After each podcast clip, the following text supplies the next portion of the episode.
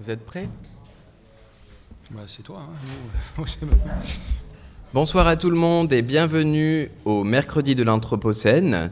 Nous sommes aujourd'hui à la septième séance qui va aborder le thème de la ville la nuit. Nous avons l'honneur ce soir d'avoir deux invités spécialistes en la matière qui sont Luc Ziadinski et Laurent Fachard. Donc euh, moi c'est Jérémy Cheval, je suis postdoctorant à l'école urbaine de Lyon et c'est moi qui vais animer le débat de ce soir. Donc tout d'abord, on va commencer par une petite présentation de, ces deux personnalités. Donc Luc Diadinsky, géographe, enseignant à vous êtes euh, géographe, enseignant à l'université de Grenoble-Alpes. Vous dirigez le master Innovation et Territoire et membre du la- laboratoire Pacte. Vous êtes également professeur associé à Shanghai University dans le Smart City Institute. Vos travaux portent notamment sur les temporalités urbaines, la chronotopie, l'hybridation, la nuit urbaine, les mobilités et les liens art et territoire ou l'espace public. Vous avez publié différents livres et articles, où je- je- j'en citerai que quelques-uns, comme Le territoire de l'ombre, La ville 24 heures sur 24, La nuit dernière frontière de la ville, etc. Et vous venez de sortir un, numéro spécial de l'Observatoire des politiques publiques que vous avez coordonné sur le sujet de la nuit. Laurent Fachard, euh, de votre côté, vous êtes ingénieur éclairagiste, fondateur en 1989 de l'atelier Les éclairagistes associés, plus connu sous l'acronyme LEA. Votre motivation est de mettre en œuvre et de valoriser une nouvelle discipline, l'éclairagisme. Comme vous le dites, une lumière active pour rendre l'usager actif. Vous travaillez avec une équipe de praticiens éc- éclairagistes soucieux d'une lumière de qualité et du confort visuel des usagers. Vos savoir-faire se déploient au service des projets en collaboration avec les concepteurs, les maîtres d'ouvrage et les différents acteurs de la mise en lumière. Vos différents projets sont les suivants, je n'en citerai que quelques-uns, comme l'un des premiers en 1982 qui est le schéma directeur d'environnement lumineux urbain pour la ZAC des Perrettes à Annonay, le programme 4000B avec Architecture Studio, l'Équai Rive Gauche de la Garonne à Bordeaux avec euh, Michel Corajou, Espace AEF à Nîmes avec Anna Marguerite, etc. Vous avez donc travaillé avec tous les grands noms et vous êtes le premier directeur artistique de la version que l'on connaît tous de la Fête des Lumières de Lyon, qui fut montée avec une équipe de pionniers en 1999, si je ne me trompe pas. Voilà, une préfiguration en 98. Donc bonsoir à vous deux. Bonsoir. Ce soir, on est là pour aborder le thème de la ville la nuit, un thème qui, pour moi euh, me tient à cœur, et notamment parce qu'on se pose les questions euh, à l'école urbaine de Lyon des mondes urbains anthropocènes. Du coup, je vais d'abord vous poser une question à tous les deux. Euh, est-ce que vous pensez, qui, est relativement simple, est-ce que vous pensez qu'on peut remplacer le soleil?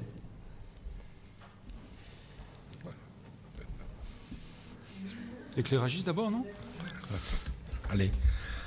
Bah, c'est une mauvaise question parce qu'on ne peut pas remplacer le soleil, bien que cette civilisation euh, fait tout pour. Si on avait encore quelques espoirs euh, au début de ce 21e siècle de construire une euh, démocratie nocturne qui laisse un peu de place à la nuit naturelle et à la nuit artificielle et à la nuit euh, de notre de nos rêves, eh bien, je crois que nous sommes en train de, de détruire ce- cet espoir. Nous nous avançons euh, vers une civilisation euh, de, du jour 24 heures sur 24, euh, 7 jours sur 7. Du jour artificiel la nuit, quoi. Je suis assez pessimiste pour ma part. Voilà. Et depuis que je fais ce métier, je passe mon temps à pas éclairer. Ce qui convient pas du tout euh, Ce qui est tout à fait louable. à, m- à aux maîtres d'ouvrage et, et aux commanditaires. non, je crois que c'est c'est une un très mauvais point de- ap- euh, approche quoi. Et vous, Luc, euh, que pensez-vous de cette question euh? Je, pense que techniquement, euh, on peut, on peut peut-être s'en rapprocher euh, techniquement, mais d'une certaine façon, on va d'abord, ça va avoir un coût en termes de, développement soutenable. Ça va avoir un coût et donc il n'y a pas une, éternité à cet éclairage permanent. Et puis deuxièmement, on va désenchanter la nuit comme euh, l'originelle alternance. On a besoin, je me souviens au début des, travaux sur la nuit, il a presque une trentaine d'années, on s'est presque rencontrés à 25 ans là-dessus. Euh, il y a un chronobiologiste qui s'appelait Bernard Millet, il m'a dit euh, sans rythme, pas de vie. Donc s'il n'y a pas d'alternance, il n'y a, a pas de vie, il n'y a pas de rythme, il n'y a, pas de vie. Donc ça, pose, ça pose la question de la, soutenabilité, notamment en termes de, santé, en termes de pollution lumineuse. Et on voit qu'aujourd'hui, même s'il y a des phénomènes de résistance, la tendance générale, elle est plutôt à une conquête de la nuit, à une colonisation de ce temps qui était autrefois un temps d'arrêt. Mais comme le dimanche, euh, d'un point de vue social, était aussi un temps d'arrêt, le temps du repas était un temps d'arrêt, on a l'impression que notre société n'a plus envie de, temps d'arrêt. Et c'est euh, une espèce de, à la fois d'accélération et d'occupation des, creux dans la société. Et le, plus symbolique des creux, c'est ce temps de, la nuit, qui jusque-là d'ailleurs était même pas investi, même pas réfléchi, même pas. Euh, il intéressait les artistes, il intéressait euh, la littérature, il intéressait les complotistes avant Internet, euh, il intéressait les malfaiteurs. Voilà, il y avait tout un petit monde de, la nuit. Il intéressait aussi d'une certaine façon les politiques, puisque une majorité, ça bascule souvent autour d'un dîner en début de nuit. Et puis, n'oubliez pas non plus que quand on veut monter une stratégie de, basculement des majorités, bah souvent euh, on traîne, on amène des projets euh, la nuit. Et dans chaque parti politique, il y avait, c'est peut-être moins le cas aujourd'hui, mais il y avait des, spécialistes euh, à l'Assemblée, au Sénat, et puis dans les conseils municipaux, de gens qui, et, même à l'ONU, où finalement, au bout de la nuit, il y avait de moins en moins de francophones, d'hispanophones, et donc il ne restait plus que les anglophones, et on passait les votes comme ça. Donc c'est intéressant de voir qu'il y, a beaucoup de votes au niveau de l'Assemblée et du Sénat, c'est 25-30%, il faudrait que je revoie un peu les, statistiques, qui sont euh, en soirée. Et si vous vous souvenez qu'il y a une année, à Nanterre, il y a, un fou, un déséquilibré, qui était rentré au conseil municipal et qui avait tué, euh, qui avait tiré. Et là, évidemment, terrible, on, imagine bien le, choc. Mais ce qui avait étonné les Français, c'est qu'on était tard dans la... Enfin, on était en début de soirée, mais on était quand même tard en début de, nuit, et que ça travaillait la nuit. Donc la démocratie en France, c'est aussi en partie une démocratie, euh, une démocratie nocturne. Ça, c'est pour ma petite euh, parenthèse, mais je rejoins. Euh, donc là, notre spécialiste de l'éclairage fait une tête comme ça. on a déjà eu l'occasion d'échanger ensemble au cours de ces dernières années je sais qu'il va être euh, assez euh, négatif pour rebondir avec une pirouette à un moment ou à un autre. Donc je vais essayer de ne pas être aussi négatif que lui, mais je, le rejoins quand même là-dessus. Il y a des dégâts à vouloir jouer comme ça avec les rythmes naturels, les rythmes biologiques. Il y a des, dégâts, il y a un impact. Un élément, par exemple, si, vous regardez les travailleurs de nuit, il y a de plus en plus de gens qui travaillent la nuit. Donc euh, on n'a pas vraiment décidé, on a, on a ouvert les, entreprises la nuit, les commerces de nuit, hein, on, a, on a enlevé le bonnet de nuit sur nos villes. Puis on a lâché, on a ouvert les vannes, décentralisation et autres. Et plus on a décentralisé, plus dans tous les pays on a émergence de, gens qui travaillent la nuit, dans le public, hein. majoritairement aussi dans le, dans le public. Bah, travailler la nuit, pas être des nuiteux, hein, qui, qui travaillent que la nuit, mais être en alternance, c'est 5 ans d'espérance de vie en moins. C'est pas rien. Donc euh, c'est la question qu'on devrait se poser, c'est jusqu'où ne pas? C'est une vraie question de l'anthropocène, ça. Jusqu'où ne pas? Quelle marge, comment on peut jouer, qui peut jouer, qui, qui pilote la nuit? Est-ce qu'il y a un pilote dans la nuit? Ça, c'est aussi une belle question. Euh, Et du coup, sur cette marge, euh, Laurent, permettez-moi de vous faire rebondir. Du coup, comment vous la jouez? Parce que vous venez juste de, dire que euh, vous passez beaucoup de temps à expliquer qu'il ne faut pas éclairer, alors que c'est votre travail d'être d'être là pour la lumière, dans les villes, la nuit ou dans les espaces naturels aussi comment vous, justifiez vos choix, comment vous vous arrêtez, quelles sont les marges euh, que, vous, que vous euh, employez? En fait, euh, c'est d'ailleurs un peu beaucoup grâce à Luc, cette notion, les politiques, les commanditaires avaient jusqu'à il n'y a pas très longtemps une vision figée de la nuit. C'est de la comme on dit, de la tombée du jour, alors que c'est faux. Le jour ne tombe pas, nous rentrons dans la nuit. Euh, mais ils avaient une vision figée de la, de la tombée du crépuscule à l'aube. C'est la nuit. Et donc il, faut, il fallait éclairer du crépuscule à l'aube euh, tout le temps, quoi, euh, complètement. Et on a eu beaucoup de mal à leur faire comprendre qu'il y a des temporalités dans la nuit, qu'il y a des, je dis souvent, des, usagers différents tout au long de la nuit. Quand j'ai fait l'aménagement de la place des terreaux, euh, j'avais, j'expliquais que donc il y avait 70 effets lumineux enchaînés tout, au long de la nuit, ce qui était un peu de, comme je viens du théâtre, j'avais cette envie-là d'une dynamique de l'éclairage. Je faisais même trois noirs secs, comme on appelle au théâtre. Quand on, fait, on veut faire accentuer un effet dramaturgique, on fait un noir sec. Euh, qui n'était pas du tout compris. Tout le monde pensait à l'époque que c'était une panne d'électricité. Mais euh, voilà, et cette notion de temporalité est liée aux usages.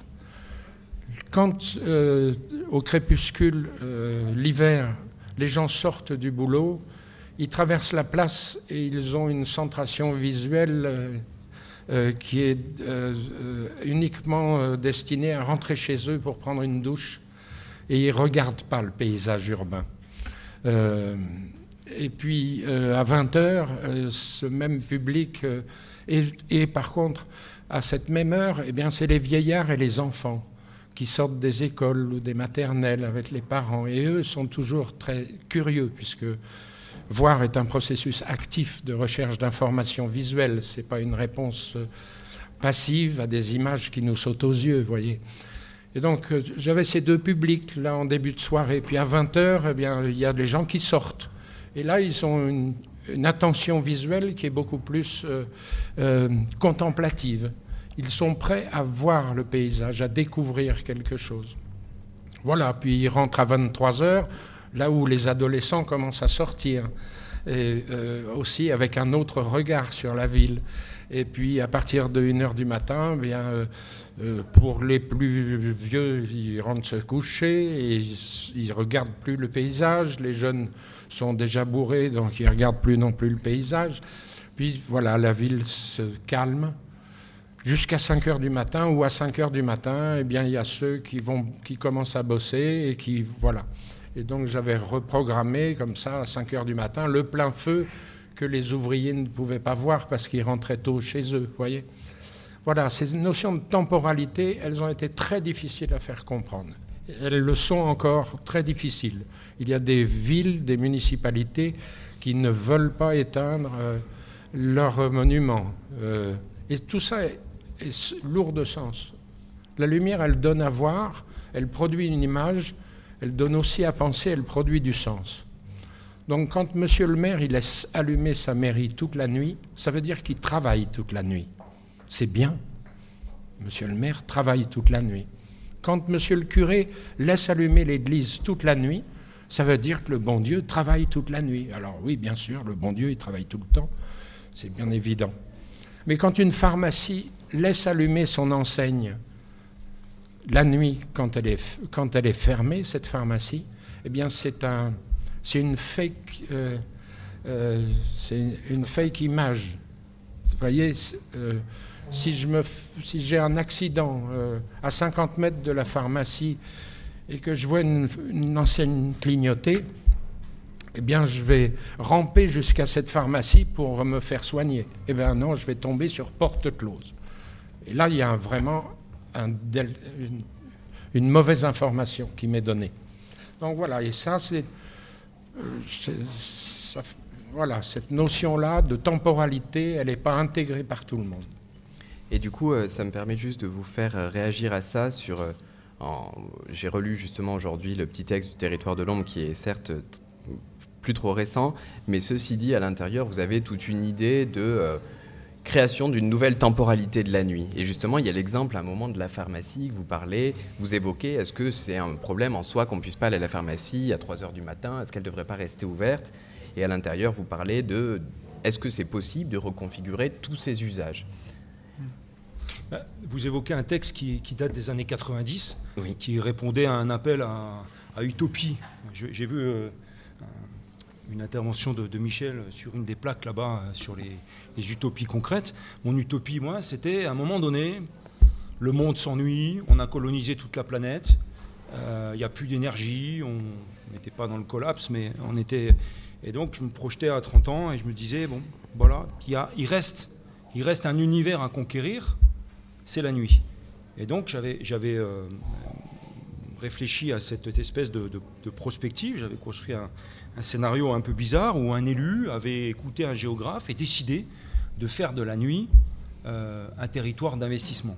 Et donc, il devenait donc il y avait une assemblée nocturne en France qui, euh, qui était élue par la population qui travaillait de nuit, puisque celle-ci, elle n'est pas représentée. Hein, la démocratie, j'ai dit qu'elle était en partie nocturne, mais celles et ceux qui travaillent la nuit ne sont pas très bien représentés dans la démocratie, euh, dans la démocratie du jour, notamment dans les entreprises, par exemple les hôpitaux et autres. Donc euh, l'idée, c'était de créer les, départements et territoires d'outre-nuit. Et donc, comme à l'époque, je faisais pas mal d'aménagement du territoire, je m'étais dit, bon ben voilà, euh, celles et ceux qui vont investir la nuit vont avoir des primes, primes d'aménagement du temps. D'accord? Donc l'entreprise qui ouvrait la nuit, les universités ouvraient la nuit, avec des systèmes de compensation sur le sommeil. Euh, il y avait déjà cette idée de, de, soutenabilité. Et puis, euh, donc, c'était l'époque aussi euh, de, Hong Kong, le basculement de Hong Kong. Et donc, le, président de la République nommait un gouverneur pour conquérir et tenir ce, territoire de la nuit. Et j'avais construit comme ça une espèce d'utopie où la population basculait euh, vers une, forme d'autonomie du territoire de la nuit. Il se développait, il devenait fort, et il commençait à redialoguer avec le jour. Et le jour, au moment où euh, il y avait un équilibre de développement entre les deux, d'abord il y avait des coopérations, donc il y avait un maire de nuit et un, maire de jour. À l'époque, ça faisait rire tout le monde. Euh, il y avait des populations de jour, de nuit, il y avait toutes sortes de, conflits. Et au bout d'un moment, même que le gouverneur devait s'appeler Hibou, hein, c'est le souvenir que j'ai de, ce vieux texte, à un moment donné, euh, bah, il était rétrocédé ce territoire à la République. Et il était banalisé. Évidemment, essayé là et, ailleurs, dans les deux endroits où on essayait, de, mettre en avant cette idée de, de la nuit euh, comme un, territoire dont il fallait prendre soin. Et j'avais construit ça pour montrer euh, qu'on pouvait aller trop loin. Mais la question des commerces ouverts, c'était quelque chose qu'on voyait quand on, a la chance d'aller aux États-Unis, et parfois même dans les pays de l'Est, où il y avait des, bus, il y avait des tramways qui circulaient la nuit. On a vu ça euh, jusqu'à la, jusqu'à la, la, chute du mur. Euh, les maires de nuit, euh, ben aujourd'hui on a une cinquantaine de maires dans le monde. Il y a, même eu récemment un, colloque qui les a réunis en Géorgie, donc la question de la gouvernance est, est posée. Euh, les services publics, il n'y en a pas beaucoup plus la nuit que le jour, hein, parce qu'on a déjà des difficultés à tenir le jour. Mais on voit que euh, petit à petit, cette, colonisation, hein, c'était la logique d'un front pionnier, un peu comme la Sibérie ou le, Far West. Et euh, petit à petit, quand on commençait à regarder les indicateurs, on, se rendait compte effectivement qu'il y avait de plus en plus de choses qui, qui ouvraient.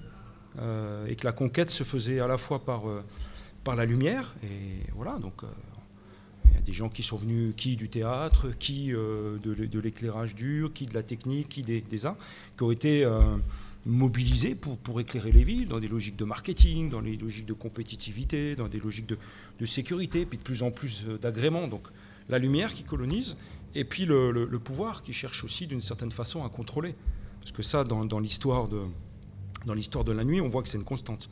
Le pouvoir a toujours cherché à, contrôler à contrôler euh, la nuit ou, les nuits, par l'éclairage ou par, euh, par le guet, euh, après par les polices, par les polices municipales et ainsi de suite. Donc il y a eu ce, double mouvement.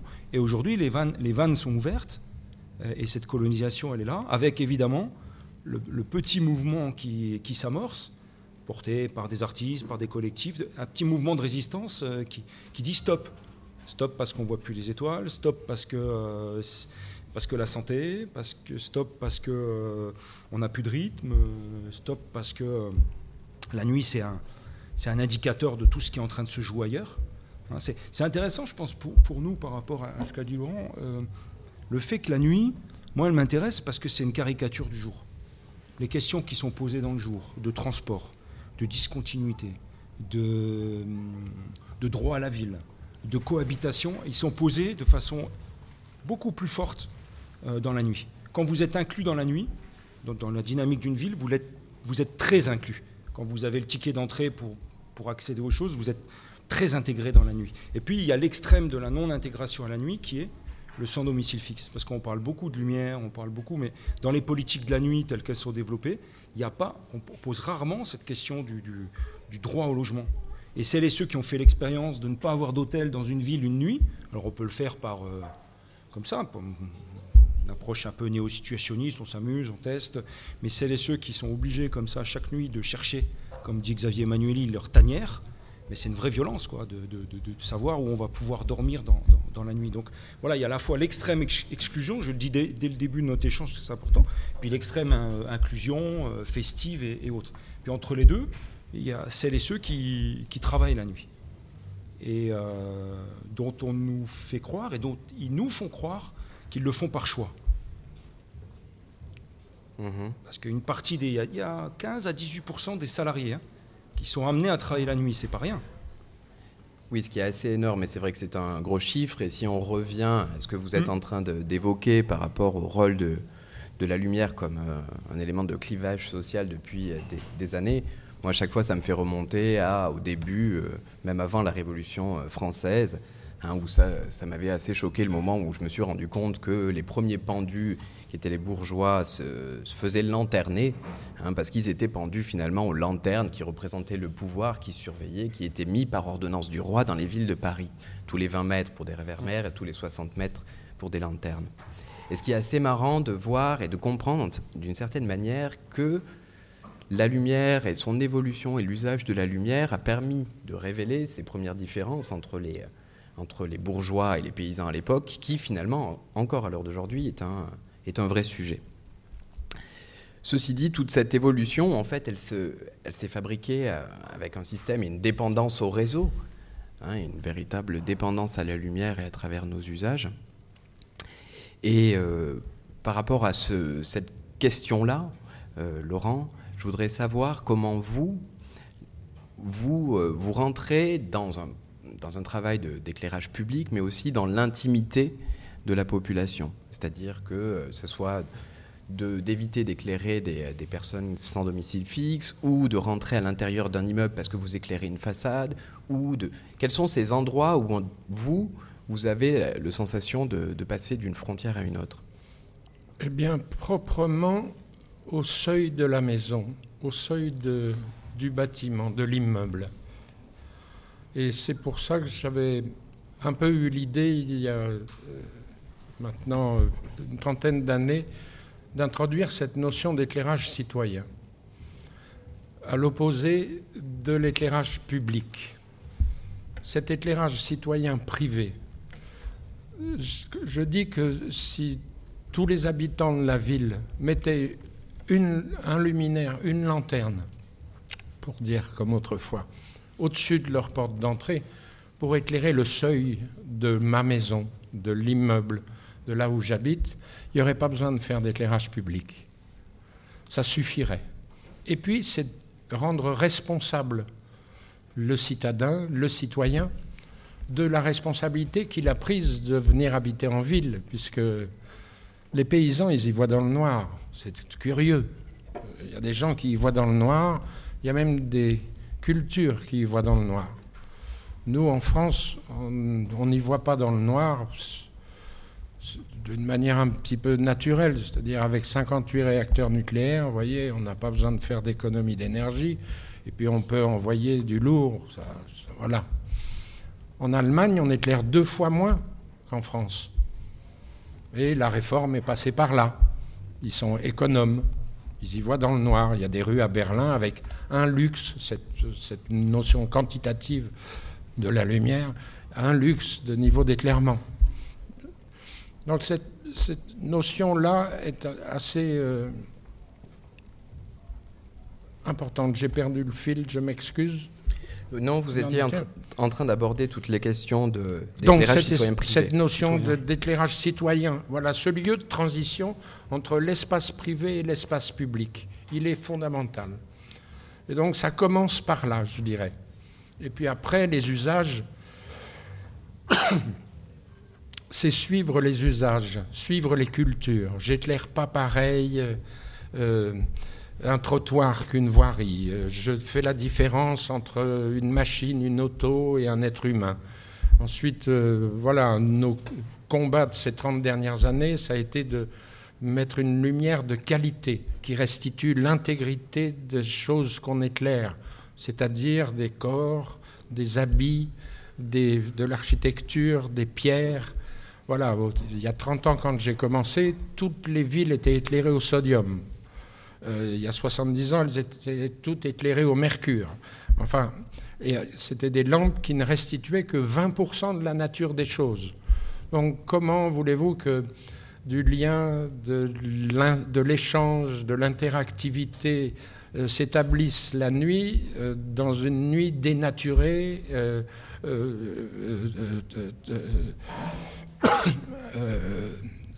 voilà, pas restituée dans son intégrité? Donc on a mis des lampes de bonne qualité qui restituent 85% des choses. Et là, donc, du coup, on, commence, on peut commencer à se reconnaître. On n'a pas tous un teint blafard sous, sous ces lumières urbaines.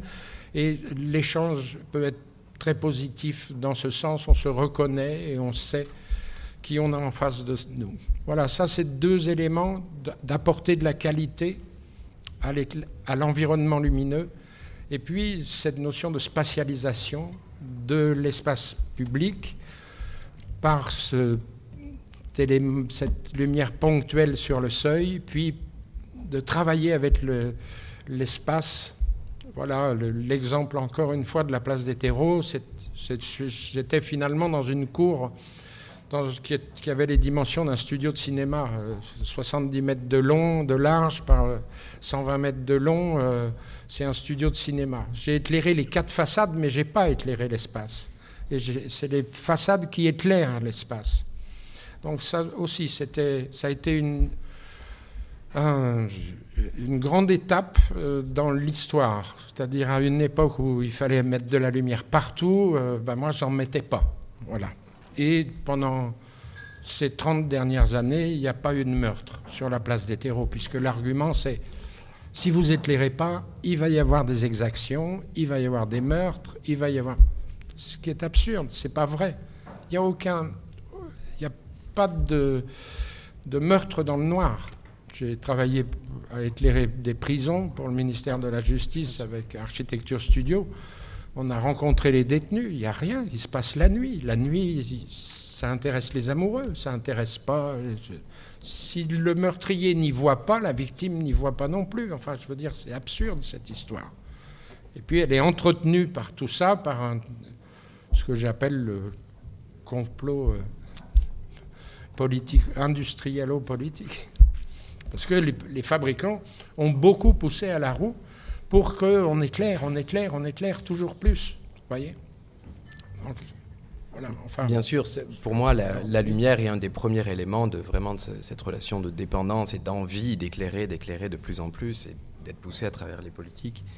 C'est évident. Au-delà de ça, j'aimerais juste vous poser une deuxième question par rapport à ce que, ce que vous venez de dire, par rapport à la spatialisation.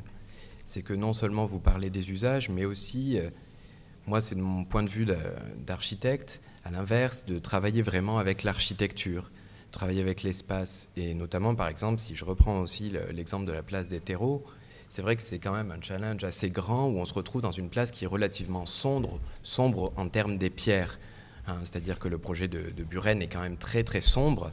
Hein. on vient de refaire le projet à l'heure d'aujourd'hui et c'est un, des éléments. A-t-on un rôle à jouer en tant qu'éclairagiste sur le choix des matériaux en amont dans des projets? Est-ce qu'on peut donner des conseils ou travailler sur ces choses-là? C'est pas moi qui fais la lumière, c'est l'architecte, par le choix des matériaux. Plus c'est sombre, plus j'ai besoin de lumière pour l'éclairer. Cette relation, je l'ai établie au plus haut point avec Michel Corajou, euh, qui justement a travaillé avec des bétons teintés, avec des matières, des textures de sol, de l'aménagement. Et je lui disais, bah, voilà, tu as fait la lumière, j'ai pas besoin d'éclairer. Peu. Voyez? Donc ça, c'est très important. C'est le point de départ d'ailleurs euh, pour tout, quoi. Hein. Euh, c'est sûr que. voilà, cette notion-là est très importante. L'autre notion dans, dans le processus de construction de la lumière, parce que la lumière, ça se construit, enfin l'éclairage artificiel, ça se construit comme on édifie un bâtiment, comme on bâtit une étoffe, eh bien c'est le rapport de contraste. donc quand j'éclaire euh, un espace, je suis euh, contraint par son environnement, les abords. Donc euh, c'est toujours la même chose. Alors quand on éclaire un objet comme une architecture patrimoniale, par exemple, eh bien, je dis toujours, j'ai éclairé le château de Pau mais toute la ville était suréclairée et tous les abords de ce château étaient suréclairés. Et donc j'ai dit, il faut d'abord baisser l'éclairage autour de cet écrin. C'est un écrin pour que j'ai moins besoin de lumière pour éclairer ce sujet, cet objet. Donc cette notion-là du rapport de contraste, l'éclairage se, fait toujours en rapport de contraste avec son environnement. Et euh, peux, en dire oui, oui, bien sûr. Moi, je voulais, ajouter un élément. Moi, je crois qu'on a avec la nuit et, la lumière une dimension euh, intéressante qui est celle de, la possibilité d'un partenariat. C'est-à-dire, on rêve tous de co-construire des politiques publiques. La nuit, c'est la compétence de tout le monde et de personne. Et ça renvoie euh, parfois à la nostalgie, à l'enfance, en tout cas à des choses qui sont du domaine des sentiments, de la perception. Ça, c'est le premier point. Le deuxième, c'est qu'on euh, peut tester dans la nuit des euh, protocoles d'exploration sensible. Et on a fait des, traversées de Lyon euh, avec le Bureau des temps, avec, avec d'autres partenaires. C'est intéressant de, voir que la perception qu'on a de l'éclairage, elle, va dépendre de, l'âge, de, la, de, la, culture. donc voilà, il n'y a pas une nuit il n'y a pas un éclairage, il y, a des nuits et des éclairages. Donc ça, ça me semble important, et ça renvoie à ce que l'on disait tout à l'heure sur le, les rythmes. C'est-à-dire qu'on on a aujourd'hui la possibilité de, de, variation. Et moi, je trouvais insupportable que, effectivement, j'allais dire, le, cadre sup qui, qui profite de l'éclairage de, de Strasbourg, je vais prendre Strasbourg pour ne pas prendre Lyon, le soir, magnifique éclairage et tout, euh, en termes de droit à la ville et d'égalité urbaine, la personne qui part à 5 heures le matin, euh, j'allais dire en mobilette si ça existe encore, et qui part euh, travailler dans la, zone d'activité périphérique, qui passe au centre de, Strasbourg, elle n'a plus droit à cette magnifique lumière. Donc il y a une histoire de, droit et il y a une histoire de, variation. Ça, ça me semble être un élément intéressant. L'autre élément, c'est le fait que la lumière, elle révèle des stratégies. Elle révèle aussi, elle, montre des, inégalités. Moi, dans mes premiers travaux euh, sur les villes, j'ai cartographié les points lumineux. Et en surimpression, j'ai cartographié les façades. Et en sur mise en lumière, hein, et, en sur-surimpression, j'ai cartographié les, animations, notamment de Noël. Hmm. Et là, euh, ben, on voit bien que on voit bien que les quartiers euh, patrimoniaux, ils sont sur, sur, sur, sur, suréclairés par les trois niveaux. Et que la qualité de l'espace public en périphérie, euh, elle est terrible. Alors, faut-il pour autant éclairer tout le temps et de façon uniforme sur toute la ville? Mais se poser quand même cette question du, droit à un espace public de, qualité minimale, alors en journée bien sûr, hein, la question d'égalité urbaine, mais aussi la nuit.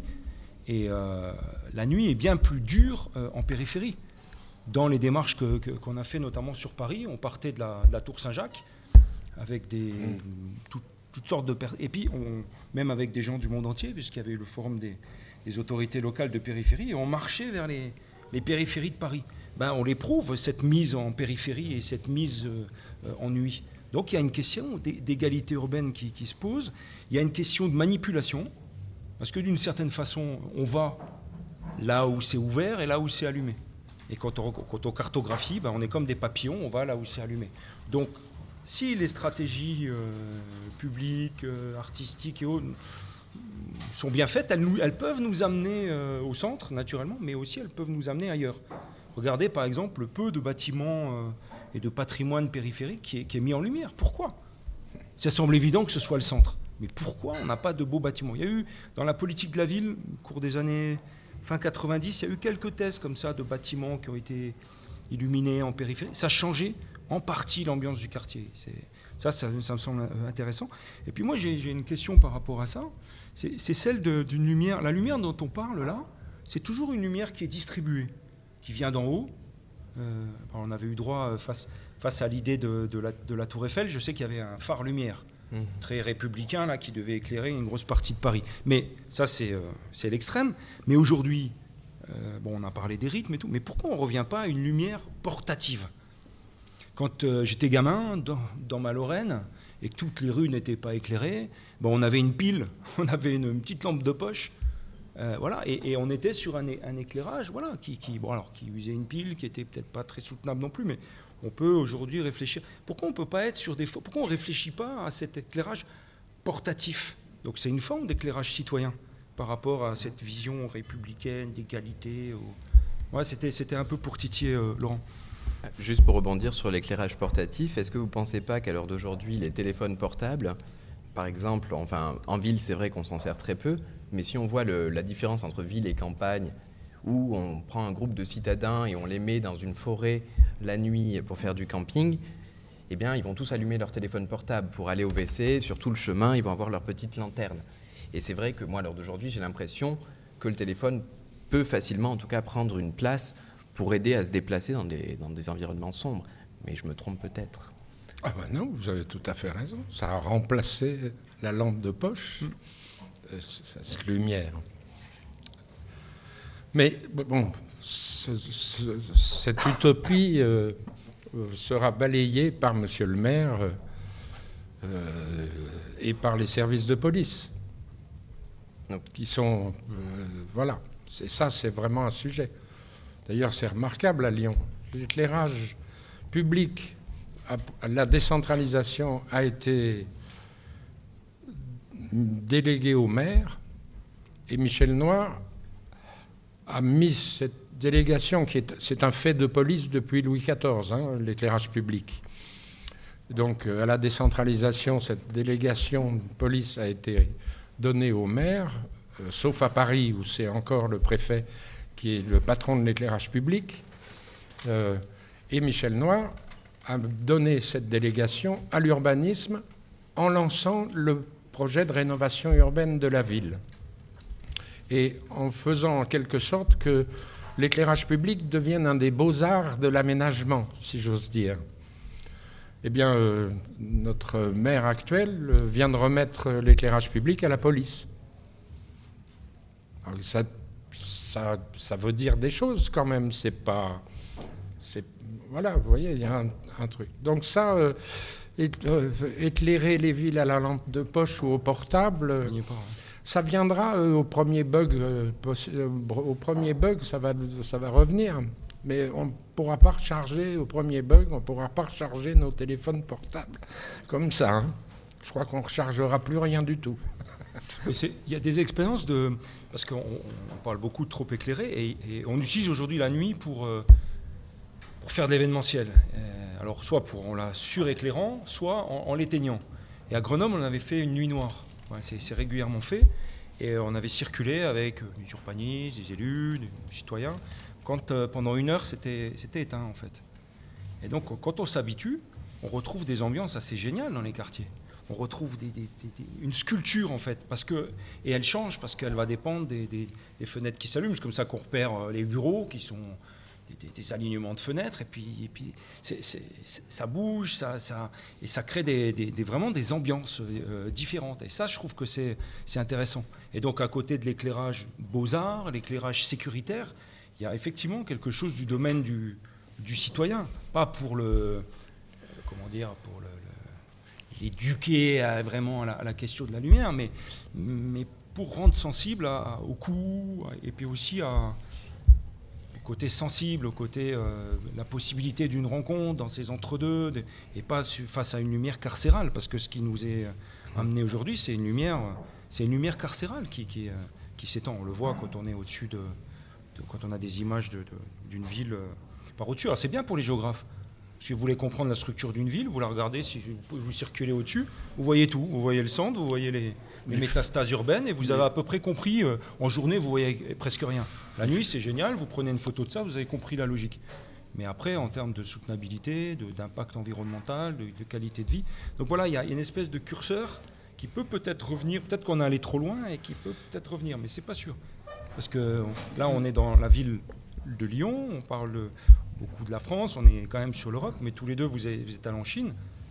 Et, dans les pays d'Asie, on est dans un autre type de lumière, et l'éclairage privé, il est aussi très très fort dans l'éclairage de la ville. On le voit, il suffit de voir les, mais ça, ça du coup, euh, si on en vient à parler de, l'Asie, bien sûr, un des livres incroyables pour moi qui a été fondamental pour comprendre toutes les questions du domaine de l'ombre, c'est bien sûr l'éloge de l'ombre de, de, Tanizaki, où à l'intérieur, on va comprendre que euh, la totalité de la sensibilité des Japonais passe par cette perception du noir, cette perception dans le noir. L'architecture est fabriquée de la sorte à ce que, ben, quand on est assis dans une pièce, tout va être blanc et cadré vers l'élément qu'on doit voir qui va être très peu lumineux, mais qu'on verra et qu'on comprendra. Et c'est vrai que cette sensibilité-là, c'est une vraie question euh, qu'on peut retrouver à l'heure de l'Anthropocène, mais en même temps, si on parle d'Asie, dans les 30 dernières années, j'ai pas l'impression que euh, la Chine, le Japon, euh, la Malaisie et tous les pays ont montré des exemples de d'utiliser l'éclairage artificiel de manière plutôt correcte. Je me trompe peut-être. Non, et Tanizaki parle beaucoup plus de la lumière de la maison de, du jardin et, pas trop de la ville. Euh, oui, c'est vrai. Euh, mais en fait, euh, je voudrais un peu aller dans ce sens-là. Technologiquement, aujourd'hui, nous avons basculé sur une nouvelle forme technologique d'éclairage qui nous permet de varier l'intensité de la lumière. Et je me bats aujourd'hui beaucoup euh, pour euh, cette, variation. Elle nous permet de redescendre euh, à un sombre qu'on a oublié. Et c'est très difficile politiquement de convaincre les élus de baisser l'intensité de la lumière. Et même quand il n'y a plus personne dans la rue. Et donc là, il y a vraiment une grande euh, euh, difficulté. Ça, c'est un, des problèmes. Mais on pourrait donner à la ville, avec les technologies qu'on a aujourd'hui, cette qualité d'obscurité apparente. Vous voyez euh, Au théâtre, pour faire un sombre, on a besoin de 100 projecteurs à un point d'intensité. Voyez? Dans la ville où l'éclairage a nécessité pour les voiries d'être uniforme, et ce qu'on met en application, on pourrait baisser l'intensité à 10%. Monsieur le maire veut pas. Même s'il sort pas la nuit, lui, il est même pas là pour voir ce que ça peut faire. Hein. Et même on, le fait. Les services techniques le font sans lui dire. Vous vous rendez compte? De toute façon, il n'est pas là pour venir vérifier. Mais enfin, voilà. Donc ça, cette notion d'intensité, on pourrait euh, retrouver une qualité d'obscurité, une qualité nocturne, même dans la ville, euh, parce que les villes pas éclairées, c'est très très beau. Euh, je me rappelle de Prague il y a 30 ans, qui était très peu éclairée sortant du, du bloc soviétique le voir était un processus vraiment de recherche d'informations visuelles. Et ça devenait se promener dans les rues. Le repère, c'était la brillance des pavés. Euh, cette caractéristique optique, elle est gigantesque. Bon, on a mis du pétrole partout et qui absorbe, qui n'a pas de facteur de réflexion. Mais le pavé, c'était extraordinaire. Et la moindre petite lumière au loin se réfléchissait dans tous les pavés. et on cherchait à voir, on cherchait à se déplacer. C'est là que c'était agréable, l'expérience du nocturne. Je voudrais parler de la question de l'éclairage privé, parce que l'éclairage public fait beaucoup d'efforts, l'air de rien, euh, sur euh, les économies d'énergie depuis longtemps. avant même qu'on passe à la LED, je disais souvent que dans un magasin de chaussures, dans la vitrine, il y a la puissance électrique pour que je fasse 2 km de voirie. Vous voyez? Donc les questions de l'éclairage privé, il est essentiel aujourd'hui. la responsabilité du privé dans ce basculement qui s'opère aujourd'hui du consumérisme permanent, il vient du privé. Vous ne pouvez pas faire éteindre une enseigne de Carrefour la nuit, sinon il change de municipalité. Et donc même monsieur le maire ne peut pas dire à monsieur le patron de Carrefour éteins ton enseigne quand tu quand es fermé. Ça, cette notion, elle est fondamentale. Et l'enseigne de Carrefour, elle est claire à 30 km à la ronde. Vous voyez? Donc, si vous voulez, là, il y a une. et, ça, c'est privé. Donc là, il y a une vraie, un vrai travail qui devrait être engagé euh, avec les partenaires privés, avec la, la société civile, sur cette question-là. Ça, euh, cet aspect-là de l'éclairage privé est important. Oui, il me semble qu'on que, voit là euh, face à quelque chose qui est, presque anthropologique.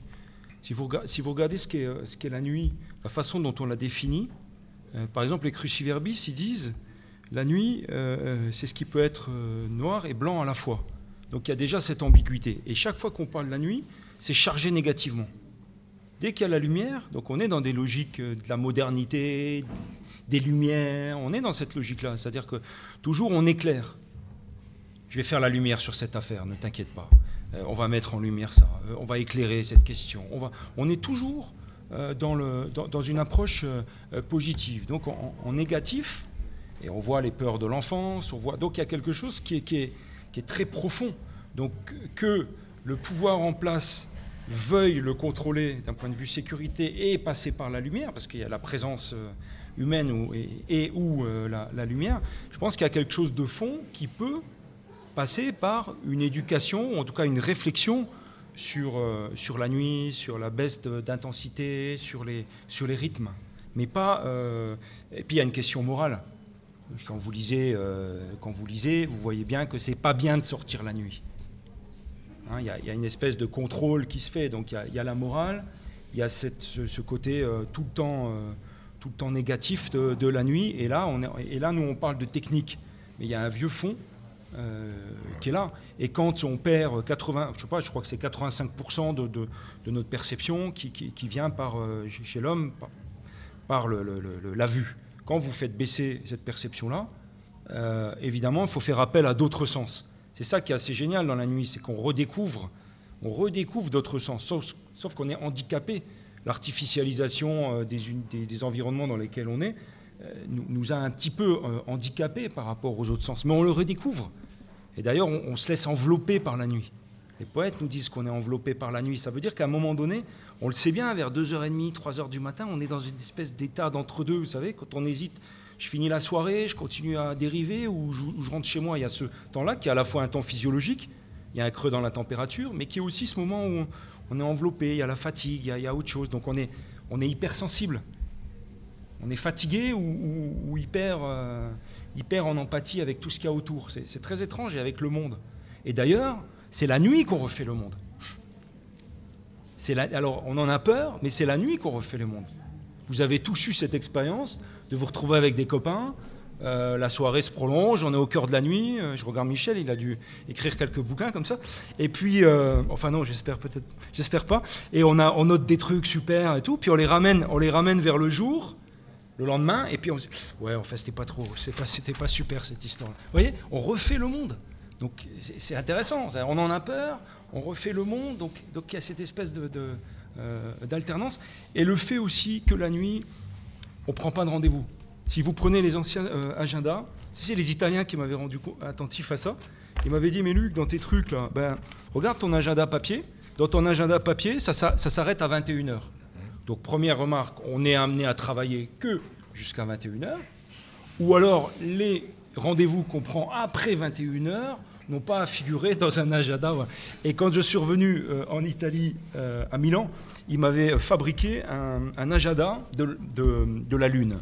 Il m'avait dit, tiens, par rapport à la dernière fois, on va te faire un petit agenda de la Lune que j'ai, gardé. Voilà, bon, je, je l'ai gardé, je ne l'ai pas rempli.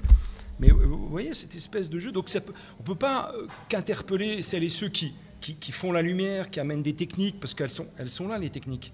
Mais, et, dans, dans, et puis j'arrêterai là-dessus, mais Dans le privé, il y a quelque chose que j'ai vu émerger ces dernières années, c'est les, les, technologies de la lumière, je les appelais comme ça, hein, je ne suis pas un spécialiste de, ces technologies-là, mais en tout cas aujourd'hui, dans le moindre magasin de bricolage, on a accès à une foultitude d'outils d'éclairage individuel.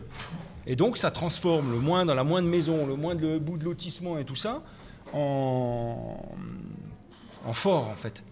C'est-à-dire que dès qu'on passe, il y a trois projecteurs dans la rue qui vous, vous éclairent. Quand c'est Noël, euh, chaque maison est transformée en Las Vegas. D'ailleurs, euh, de la même façon qu'il y a les, concours de, de, jardin, avant il y avait les maisons fleuries, maintenant il y a les, maisons dans, chaque village de plus en plus éclairées. Moi, ça m'inquiète quand même, ça. Alors, il y a quelque chose de la poésie, du jardin ouvrier qu'on retrouve de nuit, comme ça, cette espèce de bric-à-brac et tout. Mais cet éclairage possible, accessible à, à moindre coût aujourd'hui, euh, ben, elle pose quand même une, question d'éclairage, de, de, compétition avec le, public ou de suréclairage euh, d'une certaine façon. Alors c'est peut-être euh, anecdotique, mais, et on est loin de, de Noël, mais penserez à moi, à Noël prochain, vous ferez le tour, même, même dans les tours. C'est assez, assez intéressant. C'est sympa, c'est des formes d'appropriation, mais question. Mais en tout cas, c'est vrai qu'au niveau de tout ce qui est festivité et festivité nocturne, hein, dans tous les pays du monde, on va se retrouver dans des, dans des phénomènes assez extravagants sur, sur du lancer de lumière. Hein, et le feu d'artifice vient de là, de faire exploser des feux d'artifice de partout, la nuit, montrer qu'on en est capable, etc. C'est quand même assez, assez impressionnant. Et du coup, si, euh, si, parce qu'il nous reste encore quelques, quelques minutes, on n'a pas abordé du coup la question de, de pollution euh, lumineuse, enfin du moyen, de manière assez frontale et directe. C'est-à-dire quelles sont, euh, j'ai l'impression, enfin du moins je me trompe peut-être, que d'un point de vue technologique, on peut au moins réduire la pollution lumineuse qui est produite. Bien sûr, on a évoqué les différents freins et nœuds, hein, mais c'est pour moi un, phénomène assez euh, qui permet d'ouvrir parce que la pollution lumineuse, rien que si on met une lampe qui éclaire vers le ciel, finalement, va se refléter euh, dans les étoiles et nous, faire perdre conscience en quelque sorte de l'univers. Et donc je trouve ça assez fort en fait de se poser la question de la pollution lumineuse pour, à la période de l'Anthropocène parce que c'est notre lien avec l'univers la nuit. Du coup, euh, quelles sont pour vous les solutions techniques Cette pollution lumineuse, elle est à la fois spatiale et temporelle.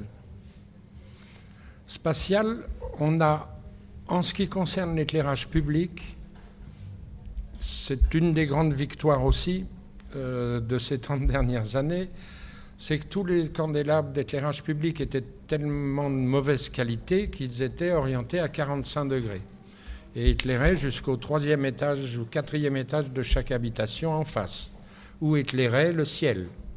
Voilà, on a travaillé à rabattre à zéro degré tous les, tous les luminaires.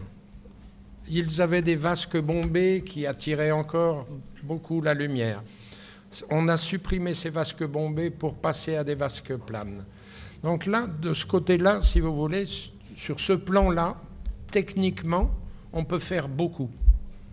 Si vous associez ce foyer lumineux rabattu à la bonne hauteur et pas à une hauteur d'autoroute, même dans une rue du Moyen Âge, voyez, parce que c'est ça aussi. Dans les villages, les luminaires sont posés à 12 mètres, même dans une rue qui fait 3 mètres de large. Pourquoi? Ben Parce que le fabricant a dit que c'était comme ça qu'il fallait en mettre le moins, euh, soi-disant, enfin bref. Donc ça, cette notion-là, techniquement, je veux dire, on peut... Voilà, si vous y associez la variation d'intensité, eh ben on, on peut supprimer spatialement et temporellement cette pollution lumineuse. Merci, c'est exactement ce que je voulais entendre. Et du coup, comment ça se fait, selon vous, Luc, que ça ne se produit pas? Je pense qu'il y a une, il qu'on a évoquée tout à l'heure, euh, culturelle, et puis il y a une, compétition, euh, et notamment en France où, on pouvait, euh, euh, en rajouter en consommation. Je pense que c'est ça, qui euh, a été posé. Je voudrais profiter de, de, la question que vous posez pour rendre hommage euh, modestement à Michel Serres. Mmh. Parce que dans la légende des anges, il y a quelques années, il avait utilisé un terme qui était magnifique. Il disait en fait que euh, aujourd'hui, c'est les étoiles qui, cloutent la Terre. Et il disait que, la Terre, vue du ciel, elle ressemblait aujourd'hui à une gigantesque métastase de, villes, et qu'entre les villes, et il avait, je crois que c'est un néologisme, en tout cas j'ai jamais voulu le savoir pour garder le mystère, euh, il avait évoqué la question de la sombrière. Je trouvais ça merveilleux, c'est-à-dire que c'est un changement total du rapport entre euh, la nature et l'urbain, la nature et la culture, c'est-à-dire que de loin en loin, avant, il y avait, il y avait une ville, et il y avait une lumière, il y avait un feu, il y avait un village. Et maintenant, de loin en loin, il y a une sombrière, il y a un creux. Quoi. Il y a une discontinuité. Euh, et ça, je trouve que c'est important. Et sur cette idée-là, cette idée de. Comment dire de, l'accès gratuit un spectacle merveilleux, parce que si on l'a fait, si on habite la ville, si on habite la ville, on n'a pas accès à ces étoiles, on, on attrape deux, trois et c'est tout. Mais moi, je me souviens que la première fois où j'habitais en Lorraine, il y avait encore de la sidérurgie. Et quand il y avait la sidérurgie, c'était pas la même lumière, c'était une lumière rouge. Le ciel, il était rouge.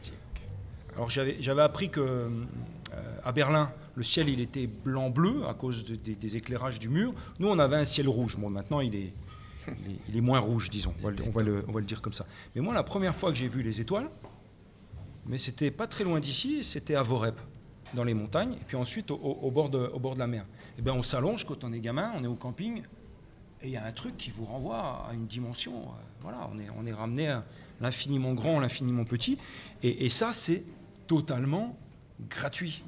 Donc euh, voilà, qui a accès aujourd'hui Je crois que c'est 20% des gamins qui ont accès à un ciel, un ciel étoilé. Donc ça c'est un, droit qui renvoie à votre question de, de, l'Anthropocène. Et puis toujours dans, dans l'idée du, jusqu'au ne pas qu'on a évoqué au début, et que vous posez aussi à nouveau, se, dire aussi que euh, toutes les étapes de notre vie, elles ont été marquées par euh, des transgressions possibles par une nuit qui était différente. Le rapport, euh, le passage de, l'enfance à l'adolescence, on découche, on traîne le soir, la première nuit blanche, le rapport à, je vais le dire à l'alcool, il est souvent nocturne, le rapport au sexe, les premières expériences sont souvent nocturnes, le cinéma d'ailleurs, le flirt, c'est on fait, on, fait, euh, on fait la nuit, on faisait à l'époque, maintenant il y a Netflix et tout, mais on faisait la nuit en plein jour du cinéma, et, voilà, ça permettait que les gens se, se rapprochent d'une certaine façon. Voilà, qu'on garde cette idée quand même que, alors que ce soit des rituels qui soient individuels ou accompagnés, ils nous ont structurés. Ils nous ont structurés. Quand, vous parlez de la nuit avec les, gens, quand ils acceptent d'en parler, c'est merveilleux. On est dans l'émotion, on est dans le souvenir, on est dans. Voilà. Donc comment on peut passer de ça euh, à, une réflexion? Comment la nuit peut nous aider à réfléchir à l'anthropocène et peut-être aux politiques temporelles? Moi, j'ai beaucoup cru aux politiques temporelles au-delà de la question de la nuit.